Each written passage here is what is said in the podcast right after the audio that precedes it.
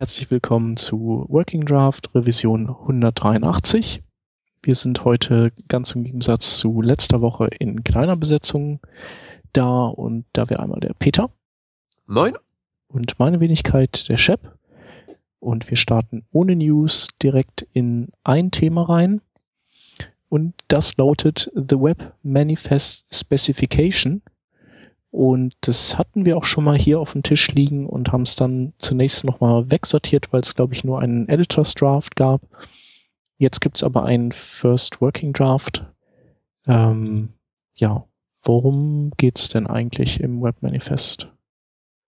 Also eigentlich geht es darum, dass man auf dieser ähm, ja, Leiter hin zu installierbaren Web-Apps ein paar weitere Schritte machen kann. Es gibt im Prinzip eine Spezifikation für ein JSON-Format, mit dem man dass man seine Applikation mitgeben kann, dass man irgendwie in die Applikation einbinden kann, wo man drin definieren kann, hey, äh, meine App, meine Webseite, meine Web-App heißt äh, so und so, die hat dieses und jenes Icon, benutzt solche äh, Service-Workers und das kann dann halt eben ein entsprechender Browser verbunden mit einem entsprechenden Betriebssystem hinnehmen, um dann zum Beispiel so Dinge zu machen wie dieses ja, Installieren im Sinne von pack mich auf den Homescreen, was es ja halt heutzutage auch schon gibt, aber das gibt halt eben keinen äh, irgendwie gearteten, steuerbaren ähm, automatisierbaren Weg. Man muss halt immer die Leute nerven, hey, füg mich doch hinzu und sowas alles.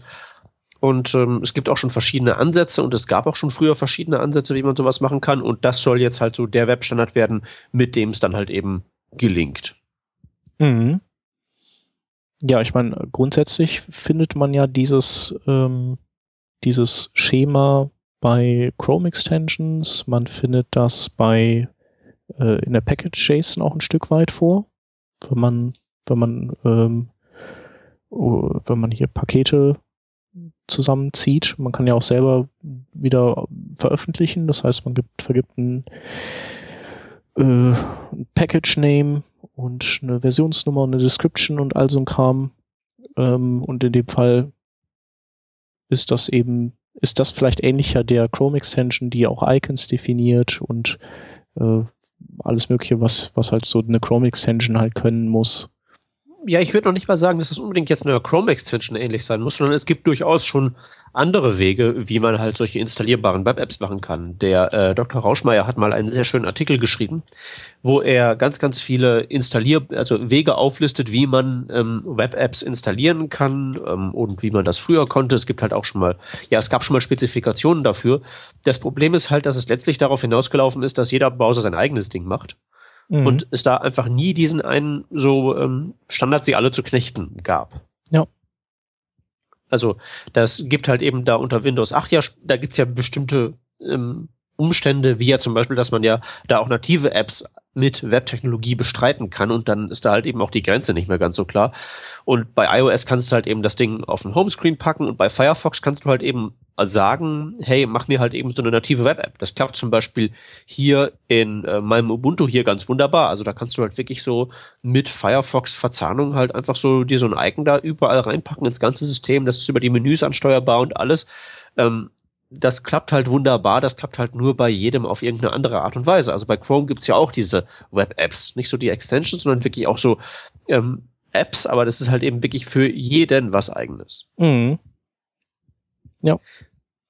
Die Frage ist halt, ob ähm, das hier jetzt hinhaut. Naja, das. Denn ich meine, ist ja nicht so, dass das, dass das jetzt irgendwie so ein neues Problem wäre, sonst gäbe es halt nicht so ähm, viele Versuche schon. Mhm.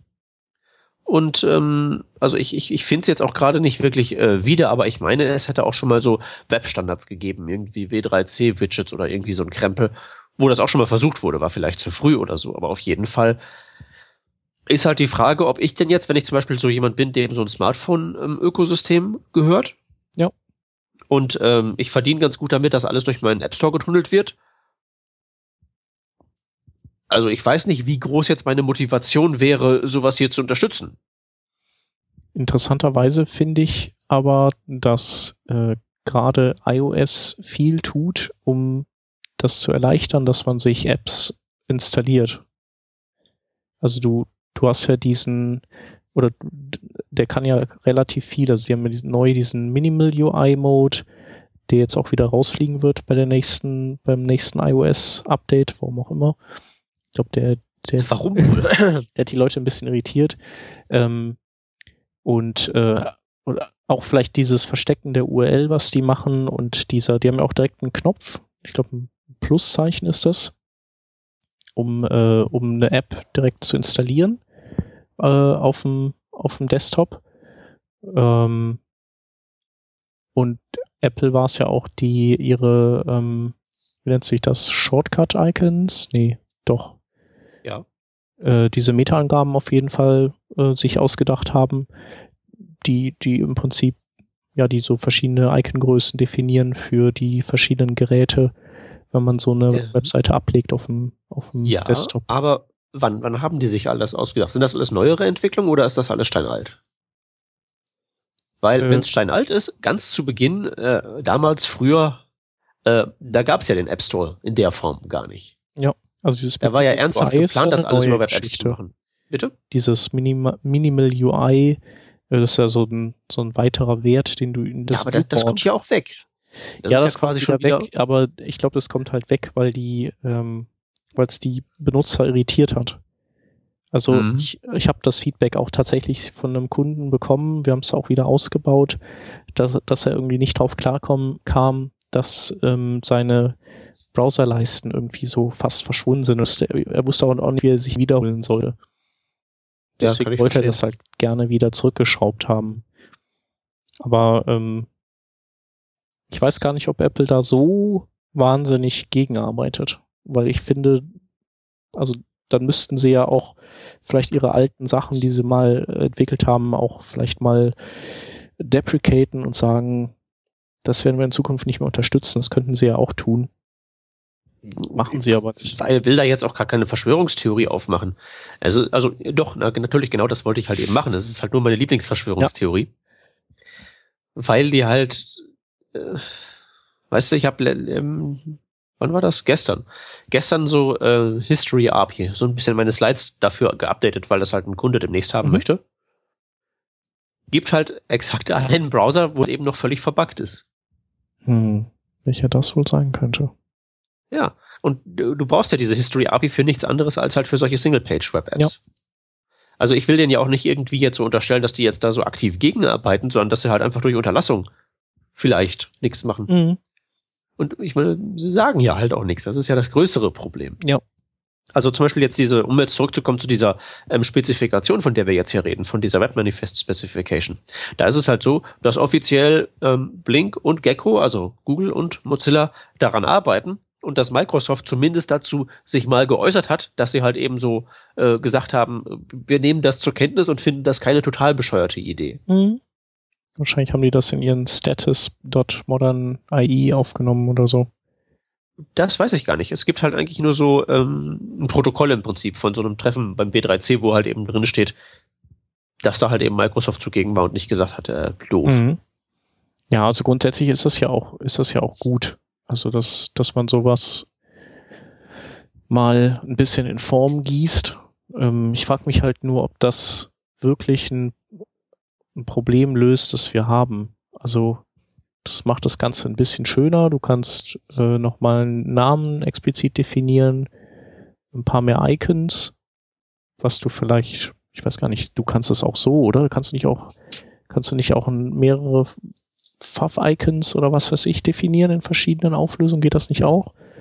Ja, mit so, einer, mit so einem Haufen proprietärer Metatext, die halt irgendwer mal erfunden hat. Das ist ja kein Webstandard. Mhm.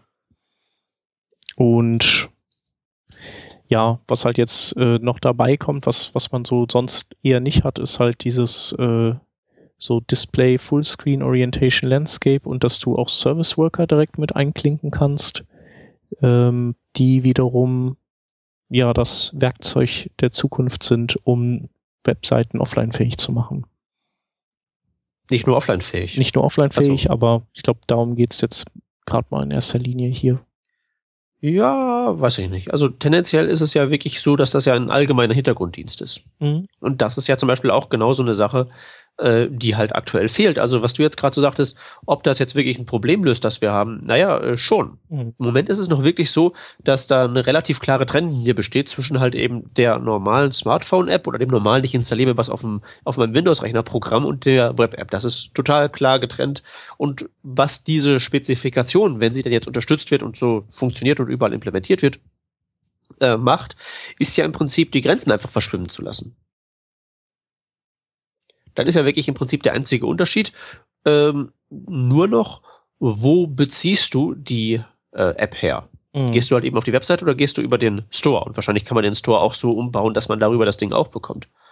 Aber letztlich ist es halt so, dass damit der äh, Browser dann noch weiter in diese Richtung rückt, dass er zu einer reinen Runtime wird für halt eben diese Apps, die wir da bauen. Mhm. Und gerade mit dem Service Worker ist es halt so, dass da diese Dinge möglich werden, die man da halt sonst nicht machen kann. Also wenn du jetzt irgendwie sowas machen willst wie eine App, die halt im Hintergrund läuft und hin und wieder mal ähm, was abfragt und dann sich meldet, wenn was ist, ja. so Twitter-mäßig, da kannst du halt eben mit der Web-App im Moment komplett knicken. Ja. Damit geht's. Ich weiß noch nicht, ob mir, ob, ob mir das jetzt alles so schwer fällt mit dem Installieren. Also, also woran das liegt. Also Service Worker super, bin ich auch totaler Fan von. Ich frage mich halt nur, ich überlege wo, bei mir selber auch, warum installiere ich Seiten nicht auf meinem Desktop zum Beispiel. Es gibt halt eben nicht einfach so den Mechanismus dafür. Es gibt halt so diesen einen Mechanismus, den du halt eben kennst. Mhm. So, äh, Aber es gibt zum Beispiel hier bei Chrome gibt es ja einen super einfachen Mechanismus, da kann ich eben sagen, äh, wo? Tools. Wie? Welcher? Ich kenne ihn nicht. Ähm, hier zum Beispiel bei Chrome gehe ich auf dieses äh, Hamburger-Menü. Ja. Gehe dann auf Tools und dann App-Verknüpfung erstellen. Und dann oh, habe ich quasi. Ich das, Ham das Hamburger-Menü ist bei mir abgestürzt. Ich. Okay. Moment, warte mal, hier anonymes Fenster geht auch nicht. Ich kann das Hamburger-Menü nicht bedienen. Meine Güte. Gibt es auch keinen Shortcut leider für, für das, was ich äh, meine. Ja, das ist klar. Ach, ja, wenn ich das Fenster minimiere, geht's. Das liegt wahrscheinlich daran, dass diese Skype-Notification, die ich vorhin weggeklickt habe, die da in der oberen rechten Ecke sch schwirrt, nicht wirklich weg ist. Es liegt nicht an Chrome wahrscheinlich. Also, Hamburger-Menü. Genau, dann Tools. Ja. Und dann App-Verknüpfung erstellen. Ja, da, da klickst du doch nicht an.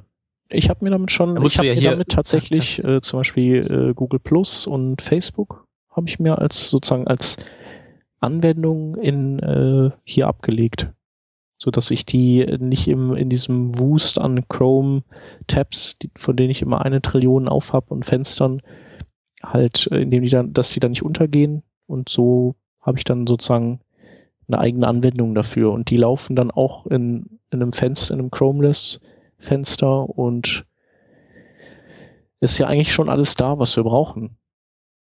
Ja. Aber irgendwie. Geht dann halt eben in Chrome, ne? Ja, aber es gibt ja in, in jedem Browser solche Dinge. Ja, solche Dinge. Mal hier so, mal da so, läuft nicht, funktioniert nicht offline und wenn es offline funktioniert, weißt du es ja nicht. Du kannst hier eine App-Verknüpfung erstellen und du hast keinen Plan, ob es funktioniert, wenn du offline gehst. Hm. Okay, ja. Und wahrscheinlich weiß die Seite selber es ja auch nicht, weil sie keine Möglichkeit hat, dem Browser mitzuteilen, dass sie offline fähig wäre. Ja, aber das ist halt wieder eine komplett andere Fragestellung. Also die, das ist ja nee, losgekoppelt nee, nee. Also davon. Ja, was, was, du jetzt hier machst, ist ja wirklich ein glorifizierter, eine glorifizierte Verknüpfung. Das ist nicht, hey, ich äh, installiere, ich habe jetzt da einen Button, wo ich draufklicke und dann installiere ich mich und dann weiß ich auch das nächste Mal, wenn ich das Ding anklicke, dann funktioniert selbst wenn ich in der, in der Bahn sitze oder so. Ja, aber das, dieses Manifest-File, das garantiert mir das doch auch nicht, oder? Äh, wenn, du kannst aber ins Manifest-File reinschreiben, hey, ich bin eine Webseite, die offline funktioniert. Und dann kriegt der User da eine Info. Genau, dann kannst du halt eben, also so ähnlich wie du es halt eben, ich, ich, ich fantasiere jetzt, ja, wir reden hier über nicht implementierte Dinge. Ja. Aber was ich mir halt eben vorstelle, ist, wenn du eine App installierst, auf einem schrappigen Android zum Beispiel, kriegst du ja vorher erstmal so vorgesetzt, bla, diese App darf äh, das auslesen, das auslesen, das auslesen. Mhm. Und in einem derartig gestalteten Dialog kann man das ja, das kann man ja auch positiv gestalten. Hey, ich bin eine Web-App, ich kann mich äh, offline installieren. Also äh, so, ich biete mir das jetzt an, dass du, dass, dass, dass du dich jetzt hier mhm. ähm, Ne? Das ist also eine, eine auch, auch, auch ein, äh, ein Incentive ist, um das halt eben zu installieren. Weil im Moment hast du durch diese Verknüpfung ja nicht so wahnsinnig viel. Du kriegst halt Facebook in ein eigenes Fenster. Wahnsinn. Mhm. Ähm, ja. Aber ich kriege das, Und? aber dann müsste mir das die Seite ja schon irgendwie, die müsste mich ja dann anspringen und mir das mitteilen. Ansonsten, ich, ich gehe jetzt ja nicht bei jeder Seite hin und mache dann so eine Probeinstallation, um dann zu gucken, was, was die kann. Das müsste man natürlich irgendwie da, da ähm, mitteilungstechnisch ähm, abbilden können. Das ist richtig. Mhm. Also, wie gesagt, wir reden hier von, von unfertigsten Sachen, aber im Moment ist es halt eben so, ich, ich weiß halt von exakt einer einzigen Webseite, die offline funktioniert und die ich auch in dem Sinne nutze. Das ist developers.wotwg.org. Da kann ich halt eben auch, wenn ich im Zug sitze, nachgucken, wie war das denn mit der und der HTML5 API nochmal. Mhm. Und dann gibt's ja noch Äh, Laniert. Die machen das ja, ja, auch ganz guck. gut. Ist mir zum Beispiel nicht bekannt. Woher weiß man, dass die offline fähig ist? Äh, das weiß man, weil der Jake Archibald, der Mr. Äh, Also woher weiß man das als Autonormalverbraucher? ja, das weiß man nicht. Aber das woher weißt Siehst du das von der äh, Developer-Seite da? Äh, da gibt's halt so einen Ladebalken am Anfang, wenn man ganz schnell hinguckt. Okay. Aber das ist halt eben Käse, weil das installiert sich halt eben offline und du kriegst halt null Feedback, ob das funktioniert. Also der Application Cache ist ja auch unglaublich schwer zu bedienen, dass man halt eben auch relativ schwierig als Entwickler sagen kann, hier, ich habe mich installiert und das ist einfach nur ein Gewurste. Also klar, das geht alles, aber es ist halt eben nicht richtig hübsch. Mhm. Aber Und das hier könnte halt eben hübsch werden. andersrum ist natürlich auch die Frage, ähm, ist es denn bei Apps, also da ist es denn bei so vielen Apps so, dass die offline fähig sind? Weil ich glaube, das ist gar nicht mal der Fall. Also die Facebook-App hat mir jetzt vor kurzem erstmal erzählt, dass sie auch offline funktionieren würde und man offline posten kann. Aber das gibt's ja auch noch das nicht ist lange. Kein, ist, gibt es doch gibt, gibt gar keinen Anlass, sich mit diesen, mit, mit diesen Nulpen zu messen, die offline nicht funktionieren. Wir reden hier doch schon seit Ewigkeiten von Offline First. ja, Und ja, nur weil das ist andere ja das auch alles auf die Reihe gut. kriegen müssen, sollten wir das dann doch trotzdem in Angriff nehmen. Ich, ich denke halt nur, ich glaube, das liegt an was anderem, dass wir äh, Webseiten nicht installieren und, und uns Apps installieren. Also ich, glaube, es liegt gar nicht so sehr an diesem Installationsding. Vielleicht ist es auch einfach dieses in einen App Store gehen können, da drin schön suchen, aha, installieren, vielleicht noch ein paar User-Bewertungen da dabei zu haben, so mit Sternchen. Und, und dass das, das der Grund ist, warum das funktioniert auf Devices und gar nicht unbedingt so sehr, weil die Experience viel sonst insgesamt viel geiler ist. Also klar, diese Benachrichtigung, das muss schon gehen. Aber das sind halt alles Dinge, dafür brauche ich nicht so ein Manifest. Das äh, kann ich ja mit einer Seite in Zukunft auch hinbekommen mit Service Workern. Also Ja. dieses Manifest an sich, nur dieser Bestandteil, dieser, dieser Baustein-Manifest äh, oder Web-Manifest, ähm, ich weiß nicht, ob der, einen, ob der einen weiterbringt. Naja, klar, du musst halt eben dem Browser ja irgendwie sagen, hey, äh, du kannst der Nutzer eben mitteilen, dass, dir, dass ich jetzt offline verfügbar bin. Oder man kann sich halt eben nur mittels dieses Manifests wirklich plattformunabhängig für solche Stores bereitstellen.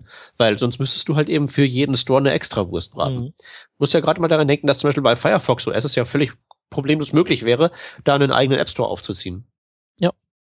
Ja. Und es gibt halt eben so ähm, bizarre Sachen wie zum Beispiel dieses, äh, dieses Software Center von Ubuntu, was ja im Prinzip ein Apple App Store Nachbau Dingsy ist und sowas. Und wenn es erstmal so eine Spezifikation gibt, die sagt, hey, hier sind die Metadaten im JSON-Format und das und das Feld gibt es, dann könnte das halt eben adaptiert werden durch all diese Sachen. Und das wäre halt eben genau der Punkt, den du angesprochen hast. Dann hat man halt eben diese, diese User Experience von ich installiere mir was und jetzt ist es da und jetzt gehört es mir. Mhm. Nur der andere Weg, den über den Browser, der hat, wo halt eben der Browser sagt, hey, äh, übrigens, ich bin eine App und ich könnte mich installieren, dann kann man auch irgendwie da vielleicht einen Installier mich Link fürs den für den App Store machen oder irgendwie so ein Gebimsel. Also es geht in beide Richtungen und wenn das halt eben funktionieren würde, wäre das halt eben auch ganz prima. Also ich glaube das tatsächlich, Weitere- dass der, dass der fehlende weitere Baustein wirklich ist, dass äh, diese Apps, die mit so einem standardisierten äh, Installationsmanifest ausgestattet sind, dann auch in App Stores oder App-Verzeichnissen einfach auftauchen. Mhm. Weil irgendwie ist es nicht so, dass ich, ähm, ich gehe nicht auf irgendwelche Seiten und dann sagen die mir, äh, hier, es gibt auch eine App von uns, installier dich. Oh doch, oh doch, das machen die.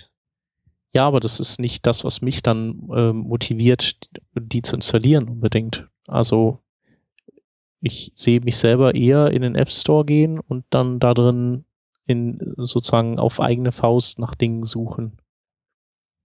Und ich glaube, ich brauche ja, das halt. Dieses ja, ja, das ist ja auch völlig okay. Nur was du halt eben, dann, dann wie gesagt, was du dann halt eben hast, ist halt eben, dass diese Grenze verschwimmt, wie gesagt. Mhm.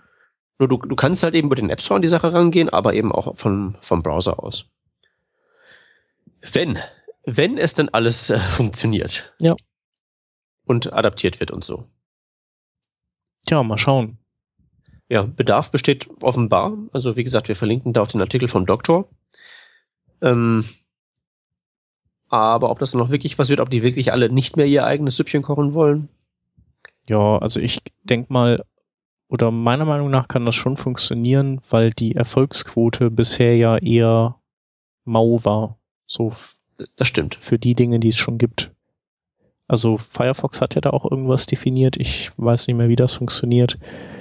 Ähm, Microsoft hat es jetzt so nicht. Die haben einfach äh, die die bieten halt so ein HTML5 basiertes ähm, oder so ein HTML5, ja so ein Ökosystem an, so ein kleines, in dem man eben auch Apps entwickeln kann, die man aber früher nur für Desktop dann entwickeln konnte und nicht für Mobile-Geräte, wahrscheinlich weil die dann doch zu schwach sind, um so eine App im Internet Explorer auf so schwachen Geräten dann genauso flüssig anzuzeigen wie eine native App. Das ist mal meine Verschwörungstheorie, warum es das nicht dafür gab. Mhm. Damit ist dann auch mein Interesse an, an sowas äh, schlagartig abgeflaut. Ähm, ja, also ich glaube, da es es bisher noch nicht in vernünftig gibt, wird das schon hinhauen. Ja, mal abwarten.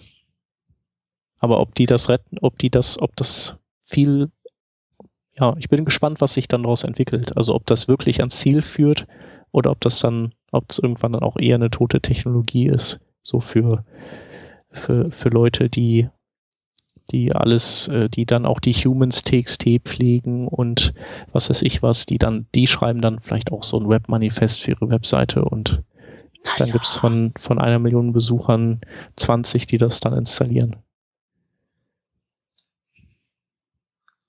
Ja, du, kommt drauf an. Wie funktioniert eigentlich Service Worker in Bezug auf Speicherplatzverbrauch? Weißt du das? Mm, ich glaube, also ich habe noch von keinem Limit gehört. Und es wäre auch ja, schön. Also, ich meine, ein Limit gibt's ja wahrscheinlich irgendwie so. Spätestens, wenn, der, wenn die Platte voll ist, ist halt Schluss. Ja. Nee, aber es gibt äh, bei, bei AppCache und bei Local Storage hast du ja so, so Grenzen, die gezogen sind, die bei manchen Browsern sich überschreiten lassen, wenn der User ja. dir das abnickt. Wichtig ist halt eben, die, äh, die Grenzen sind gezogen und der Nutzer nickt das wie ab? Wie geht das? Mm, also bei AppCache sagt er dann, ähm, ich hatte ja so einen Test geschrieben mal dafür, der auch mittlerweile leider nicht mehr läuft, keine Ahnung warum.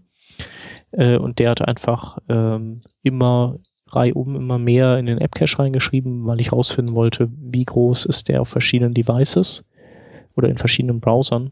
Und es gibt Browser wie, glaube ich, den Safari oder sowas, die sagen dann, soll ich die Grenze anheben. Auf, und jeweils immer um eine Einheit. Also 5 MB und dann soll ich auf 10 MB erweitern. Ich hier will, so, will der wer noch mehr speichern, soll ich das noch weiter erhöhen. Und das konntest du halt dann immer bestätigen und im Prinzip die Grenze immer weiter rausschieben. Mhm. Ist aber ähm, User Experience technisch auch eher Mittel. Und ähm, bei den Service Workern ist ja ein konkretes Beispiel, das da genannt wird, die Fäh Möglichkeit, so eine Art Videothekenanwendung zu bauen, wo du die Filme offline speicherst. Und das war ein Ding, ja. dass der, da, da weiß ich noch, der, der Mark Hinse hatte mal was gebaut. Und da ging es eben, oder da hat er auch die Idee gehabt, äh, Videos offline zu speichern. Das ist aber eben gescheitert an diesen engen Grenzen, die da gesteckt sind. Also mit 5 MB, wenn du die zusaust, da kannst du natürlich auch, auch wenn das ganz viele Seiten machen, ist das nicht so dramatisch. Also es läppert sich auch, aber es ist nicht wirklich schlimm. Ähm, andererseits verhindert das auch bestimmte An äh, Anwendungsszenarien komplett. Mhm. Weil was ich mir so vorstellen könnte, was halt auch eine wertvolle Metainformation wäre, die man halt in so ein Manifest reinpacken kann. Also Stand meiner Kenntnis ist das aktuell nicht der Fall, aber man könnte ja theoretisch in dieses Manifest noch sehr viel mehr Zeug reinpacken, wie zum Beispiel eben, welche Berechtigung das Ding abzufragen gedenkt. Das wird man wahrscheinlich einfach auch brauchen für diverse App Store Use Cases. Bei ähm, Apple Apps ist es ja so, da wird man ja gefragt, wenn dann äh, des, der Fall eintritt und bei Android wirst du vorher gefragt. Eventuell sollte dann für den Anwendungsfall der Portierbarkeit in den Android Store ähm, das auch da drin stehen. Oder da sollte halt eben auch drin stehen, hey, ich bin eine App, ich installiere mich im Übrigen, ich laufe offline und ich brauche 20 MB Speicherplatz. Ist das okay? Mhm. Weil das muss ja alles irgendwie kommuniziert werden. Bei einer App siehst du das ja alles vorher und damit das halt eben auch in den Store reinkommt, muss das ja irgendwo stehen. Ja. Also ich sehe ehrlich gesagt, wenn es jetzt wirklich dahin gehen soll, dass es mehr, dass es eppiger werden soll, keinen anderen Weg, als dass man sich irgendeine Art von Manifest überlegt. Und diese Variante ist sicherlich die bessere, als wenn man da einfach so Metatext, jeder denkt sich seinen eigenen aus, ähm, bastelt. Ja, das, das auf jeden Fall. Also besser ist es. Äh, und ich frage, ich bin halt nur gespannt, ob, ob das die ob das die, der Denker dieser Geschichte näher ans Ziel führt. Also der, der Bruce Lawson ist ja auch schon länger so auf dem Trip, dass er sich Gedanken macht, wie kann, kann das Web mit nativen Apps besser mithalten. Und da ist das eben ein Produkt davon. Ähm, und ich bin einfach noch ein bisschen skeptisch, ob das ein wichtiger Baustein ist oder nicht. Würde mich auch mal interessieren, vielleicht, was, was die Hörer denken, ob, wir irgendwelche Sachen vielleicht vergessen haben oder wie die die Chancen sehen dafür, ob das, ob das den Web-Apps einen großen Schub gibt. Also großen Schub weiß ich jetzt auch nicht, aber ich meine, irgendwo musst du doch aufschreiben, was deine App ausmacht. Die Metadaten müssen ja irgendwo hin. Mhm. Ja, ja. Wohin werde ich dahin? Nee, also insofern ist das schon, schon in Ordnung, ist aber natürlich auch wieder ein weiterer Baustein, den du dann theoretisch pflegen musst, der dann, wo dann im HTML5 Boilerplate auch wieder so ein, so ein Fragment drin liegt, so hier, das muss jetzt auch noch machen. Äh, dafür schmeißen wir die Humans.txt raus, ist okay. Ja, machen wir. Habe ich aber übrigens auch noch nie äh, so richtig im Einsatz gesehen. Ich werde halt hin und wieder mal gefragt, was ist das eigentlich? Was soll das? Mhm. Äh, Ganz lustig ist der, äh, nur mal so als kleine äh, Off-Topic-Geschichte, es gibt ja dieses äh, Webplattform Daily, was auch echt cool ist, von dem äh, Sime Vidas.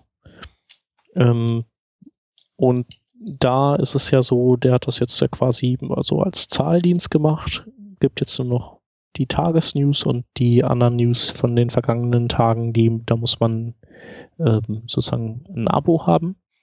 Und er hat halt gesagt, so ja, ich äh, verewige alle, die hier äh, mich unterstützen und ein Abo lösen, sozusagen äh, Unterstützer sind, so Kickstarter-mäßig, die kommen alle in die äh, in meine Humans TXT rein. Machst du die auf, ist seit Monaten so To-Do, Extracts, äh, ähm, also alle Unterstützer äh, irgendwie aus der Datenbank holen und dann da rein tun und weißt du, selbst der der, der wirklich was mit der Humans TXT anfangen könnte, der lässt hier links liegen. Oder er hat keine Supporter. Nee, ich glaube, er hat schon ein paar. Das ist jetzt deine Theorie. Doch, doch. Der, äh, ich weiß gar nicht, ist das ein Kroate oder sowas? Der äh, kommt aber so einigermaßen klar mit den Spenden, die er da quasi drüber einnimmt. Er macht ja auch einen guten Job mit der Seite. Ja. Ja. Na dann. Gut.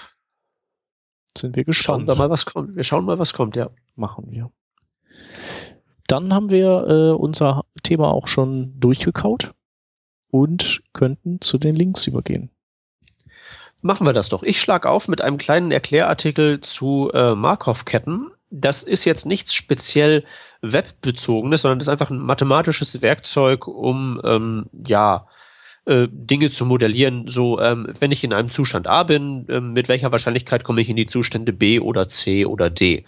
Ähm, das kann man zum Beispiel nutzen, um so ähm, Textgenerierung zu machen. Wenn man einfach einen Haufen hm, Text hat, kann man den analysieren, kann gucken, Wort X kommt mit einer Wahrscheinlichkeit von so und so viel Prozent ähm, nach Wort Y. Und wenn man diese ganzen Daten hat, kann man daraus dann wieder Daten oder Text generieren. Sowas einfach. Ist einfach ein nützliches kleines Werkzeug. Und diese Seite erklärt das ganz, ganz großartig mit Hilfe von Animationen und einem Live-Editor, Ähm, wer also das schon hin und wieder mal gelesen hat, aber nicht genau gecheckt hat, was das eigentlich ist und wie man das benutzt, das ist die 1A-Ressource, das sollte man sich anschauen.